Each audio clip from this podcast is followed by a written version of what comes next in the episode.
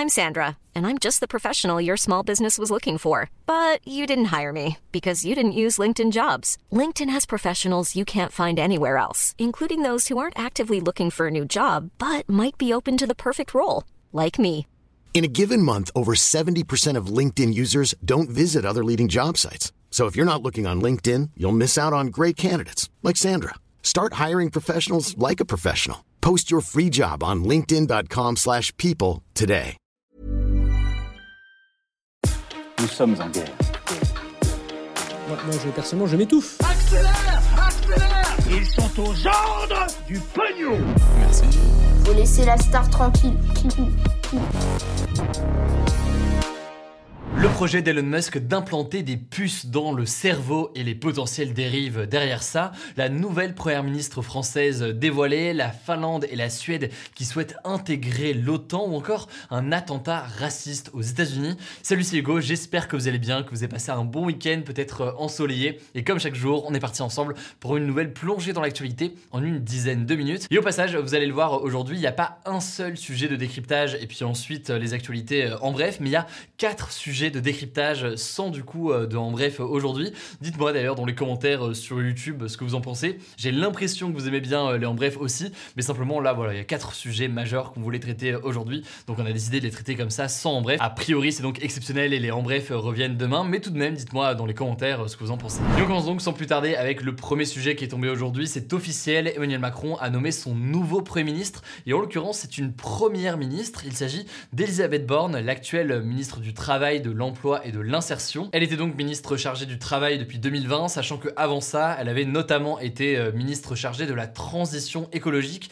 et encore avant ça, elle avait été ministre des Transports dans le gouvernement de l'ancien Premier ministre Édouard Philippe. C'est donc elle qui va succéder à Jean Castex et pour rappel, elle sera aussi euh, chargée de la planification écologique selon euh, donc le souhait d'Emmanuel Macron qu'il avait formulé lors de la campagne présidentielle et c'est un sujet qui lui parle en l'occurrence à Elisabeth Borne puisque elle avait été donc ministre chargée de la transition écologique, je viens de le dire, mais aussi elle a été directrice de cabinet de Ségolène Royal au ministère de l'écologie de 2014 à 2015, lorsque donc François Hollande était président. C'est donc potentiellement son expérience sur les enjeux écologiques qui pourrait avoir joué en sa faveur. Par ailleurs, autre élément, au-delà de la question de l'écologie, c'est son expérience en tant que ministre du Travail qui pourrait aider, notamment dans le cadre de la réforme des retraites, une réforme des retraites très très contestée que porte Emmanuel Macron depuis la campagne présidentielle et qui pourrait donc figurer dans les débats dans les prochains mois. Bref, quoi qu'il en soit, Elisabeth Borne est donc la deuxième femme de l'histoire à être nommée à ce poste de Premier ministre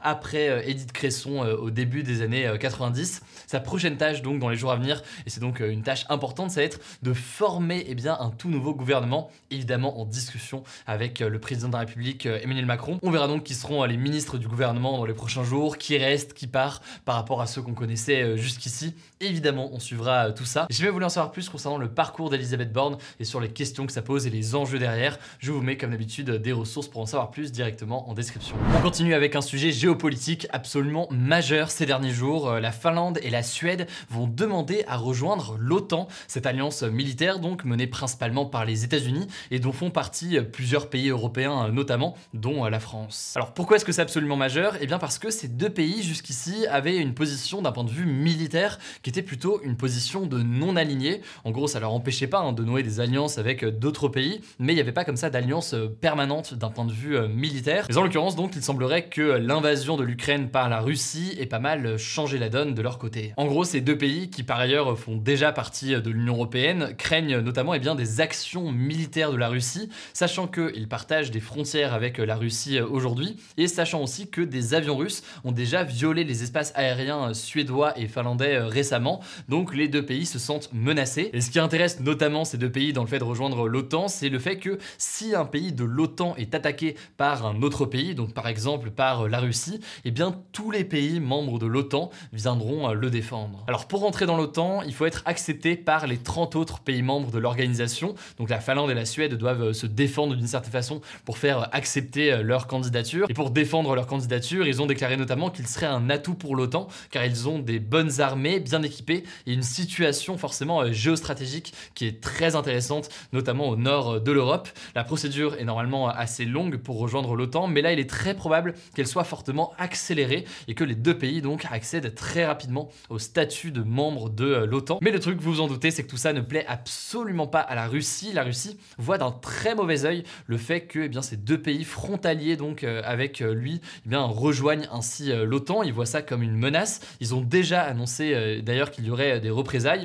Et premier signe de représailles d'ailleurs, dans la nuit de vendredi à samedi, la Russie a arrêté en fait ses exportations d'électricité à la Finlande. Ça représentait 10% de l'électricité consommée dans le pays. Et donc on pourrait s'attendre à d'autres mesures dans les jours qui viennent. C'est donc, vous l'avez compris, un fait absolument majeur et on verra quelles sont les conséquences dans les prochains jours. On poursuit avec un deuxième sujet absolument majeur. Un attentat commis par un homme se revendiquant du suprémacisme blanc a eu lieu aux États-Unis euh, ce week-end. On va voir donc concrètement ce en est et pourquoi ces crimes se multiplient ces dernières années dans le pays. Alors ce samedi après-midi à Buffalo, dans l'État de New York, au nord donc euh, des États-Unis, un Américain de 18 ans a ouvert le feu dans un supermarché et a diffusé le début de son assaut en direct sur Twitch. Le bilan est de 10 morts et 3 blessés, dont en grande majorité des Afro-Américains. Alors avant l'attentat, selon plusieurs médias américains, eh bien, il avait mis en ligne un manifeste, un manifeste dans lequel euh, il évoque aussi la théorie du grand remplacement, cette thèse donc xénophobe mise en avant par euh, l'extrême droite selon laquelle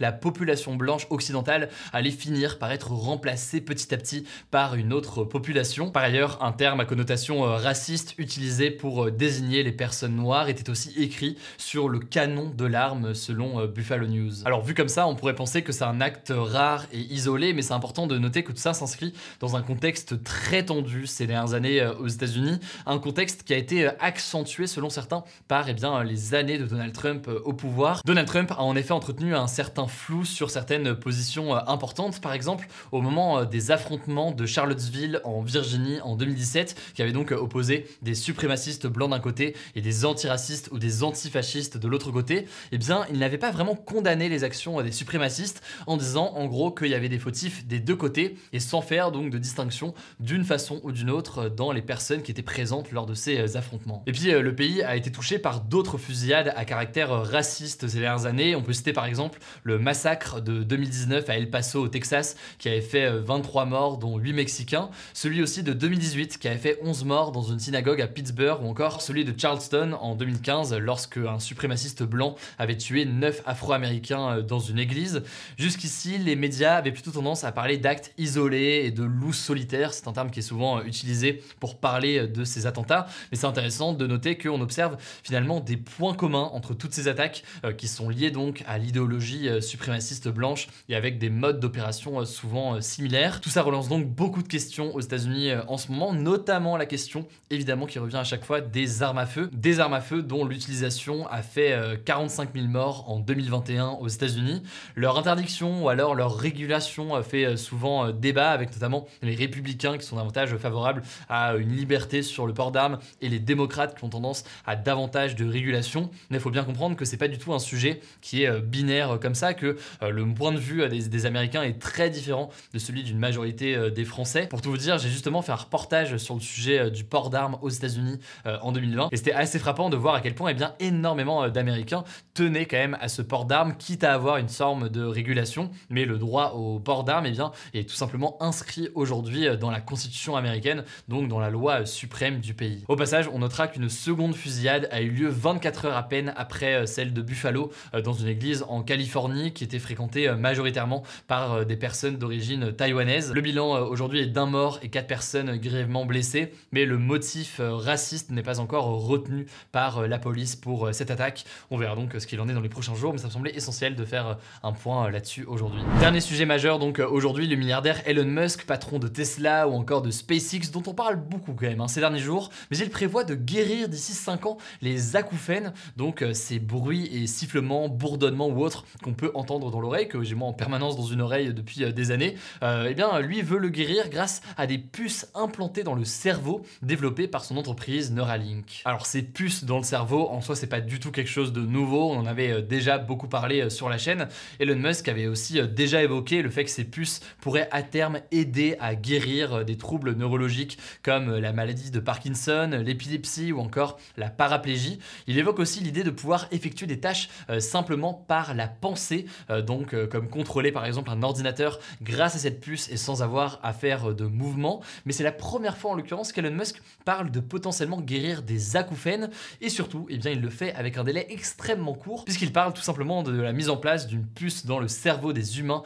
pour traiter tout ça, en tout cas pour ceux qui le veulent, d'ici 5 ans. Alors je vais pas rentrer dans les détails de fonctionnement parce que forcément ce serait assez compliqué à résumer, mais en gros c'est un implant composé de milliers d'électrodes qui pourraient selon lui reconnecter, pour faire vraiment très très simple, certains neurones entre eux. En d'autres termes, ça permettrait aux scientifiques de hacker en quelque sorte le système nerveux et donc de faire des choses au cerveau que le cerveau ne pourrait pas faire comme ça euh, lui-même. Sauf que, eh bien, vous en doutez, tout ça pose énormément de questions. Le premier risque potentiel, c'est la dangerosité de cette technologie euh, pour l'homme. En effet, jusqu'ici, euh, les tests ont pour l'instant été faits surtout sur des singes et plusieurs de ces singes sont décédés. Et puis, on peut aussi se questionner sur la technologie en elle-même, puisque forcément, insérer une puce dans le cerveau, ce n'est pas forcément quelque chose d'anodin pour nous au quotidien, et ça exige forcément énormément de précautions. La deuxième dérive potentielle ou le deuxième risque, c'est sur la question des données récoltées dans le cerveau humain. Certains évoquent des risques de piratage ou alors de manque de contrôle selon évidemment la technologie employée et les connexions ou non associées entre ces puces. Pour l'instant, eh bien, la FDA, qui est en gros la police américaine de la santé, ne s'est pas prononcée en soi sur ces puces, mais elle a déjà indiqué que la puce développée par Neuralink était un dispositif médical de classe 3, autrement dit la catégorie qui est la plus risquée aujourd'hui aux États-Unis. Enfin, troisième dérive, mais qui cette fois-ci plus sur du long terme et qui est dur à affirmer aujourd'hui, mais c'est des théories un petit peu dans la lignée de la série Black Mirror, cette idée un peu dystopique que les cerveaux humains seraient bientôt contrôlés par des machines ou alors que justement il y aurait des risques de piratage ou de contrôle à distance qui ferait qu'on ne serait plus maître de nos mouvements ou alors de pensée. On peut par exemple imaginer qu'à long terme, ce genre de technologie très développée puisse permettre eh bien, d'augmenter ses capacités cognitives ou encore de concentration ou physique ou même d'avoir un impact sur notre propre personnalité. Et évidemment, là on part un peu loin, mais c'est des éléments très long terme. Mais c'est quand même des questions qui se posent dès maintenant de vision de la société, de technologie qu'il faudrait développer ou non, qui font beaucoup débat. Il faut savoir qu'aux États-Unis, eh bien, notamment tout un courant qu'on appelle un courant transhumaniste, porté donc par des personnalités comme Elon Musk, qui sont persuadés donc que la robotique et les nouvelles technologies doivent s'insérer comme ça dans l'homme pour lui permettre d'être meilleur. Ce sera donc forcément un gros débat dans les prochaines années. N'hésitez pas d'ailleurs à me dire ce que vous en pensez directement dans les commentaires. Voilà, c'est la fin de ce résumé de l'actualité du jour. Évidemment, pensez à vous abonner pour ne pas rater le suivant, quelle que soit d'ailleurs l'application que vous utilisez pour m'écouter. Rendez-vous aussi sur YouTube ou encore sur Instagram pour d'autres contenus d'actualité exclusifs. Vous le savez, le nom des comptes c'est Hugo Décrypte. Écoutez, je crois que j'ai tout dit. Prenez soin de vous et on se dit à très vite. Hi, I'm Daniel, founder of Pretty Litter. Did you know cats tend to hide symptoms of sickness and pain? I learned this the hard way after losing my cat, Gingy. So I created Pretty Litter, a health monitoring litter that helps detect early signs of illness by changing colors, saving you money and potentially your cat's life. Pretty Litter is veterinarian developed, and it's the easiest way to keep tabs on your fur baby's health right at home. Go to prettylitter.com and use code ACAST for 20% off your first order and a free cat toy. Terms and conditions apply. See site for details.